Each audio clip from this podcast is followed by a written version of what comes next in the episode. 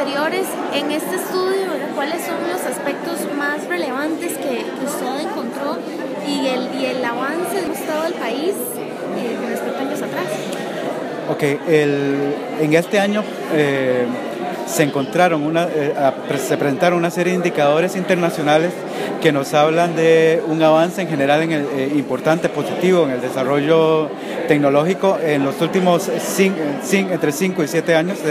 son las comparaciones que hacen los diferentes indicadores, tanto en el desarrollo TIC general, en la conectividad, eh, e incluso en la misma banda ancha, aunque pues, comparativamente aún quedamos debiendo eh, con otro, en comparación con otros países y quedamos, eh, eh, y sobre todo quedamos debiendo con nosotros mismos en nuestras necesidades que tenemos sobre eh, diversificación, mejora de la infraestructura. Sin embargo, comparativamente, sobre todo con Latinoamérica, encontramos avances muy positivos.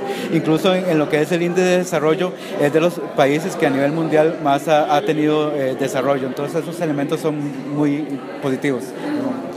Bueno, vemos que la, la, velocidad promedio es de 10 megas. ¿Eso usted considera que todavía puede ser, hay un punto débil? De, de hecho, esa es, esa es para parte de las instituciones para instituciones públicas eh, lo que pretende el Plan Nacional de, Desarrollo de las Telecomunicaciones al 2021 y entre 2 y 4 eh, megas para el resto de programas de Fonatel. Nosotros consideramos que eso es insuficiente. Claro.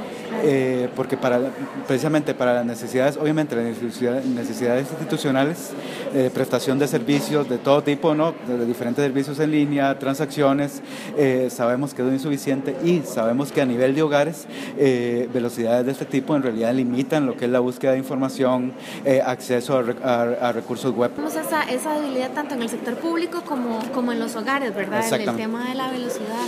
Y bueno, vemos también que en temas de adopción de tecnologías, pues sí se mantiene el país a la vanguardia, ¿verdad? Y en el tema de la prestación de servicios públicos, ¿cómo podría usted catalogar a las, el servicio que está ofreciendo las instituciones estatales? Según los datos de, del INCAE, ha habido una mejora general de, de esos servicios. No obstante, estamos todavía muy lejos de tener eh, un gobierno digital, un gobierno abierto, que le posibilite a las personas ahorrarse, por ejemplo, la necesidad de ir a las ventanillas, hacer largas filas. Muchas de las trámites que eh, se deben realizar ahora por esta vía se podrían realizar de forma digital.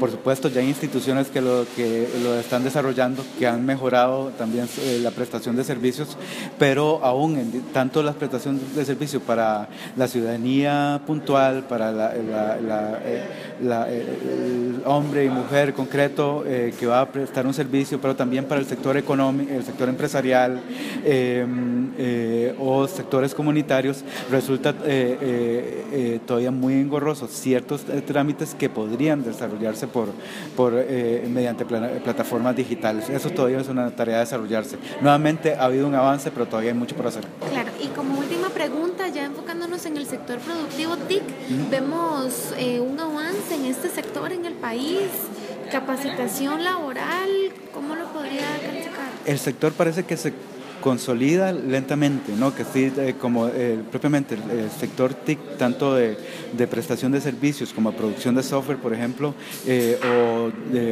no solo software, sino también producción audiovisual que está contenido dentro del sector, parece que se viene desarrollando y se viene ampliando.